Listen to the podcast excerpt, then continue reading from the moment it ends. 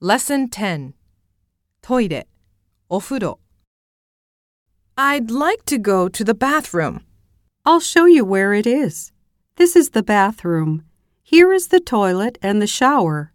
Okay. Should I turn the knob to the left to turn on the shower? Yes.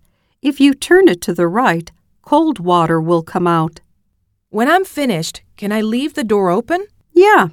That way we will know that nobody is using it. ミニ会話 This bathroom is for you and the other kids to use. I see.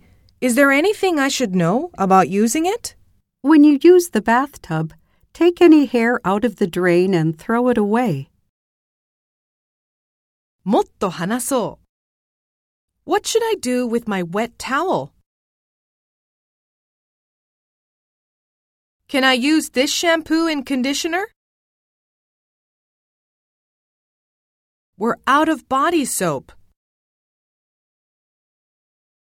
Can I brush my teeth here?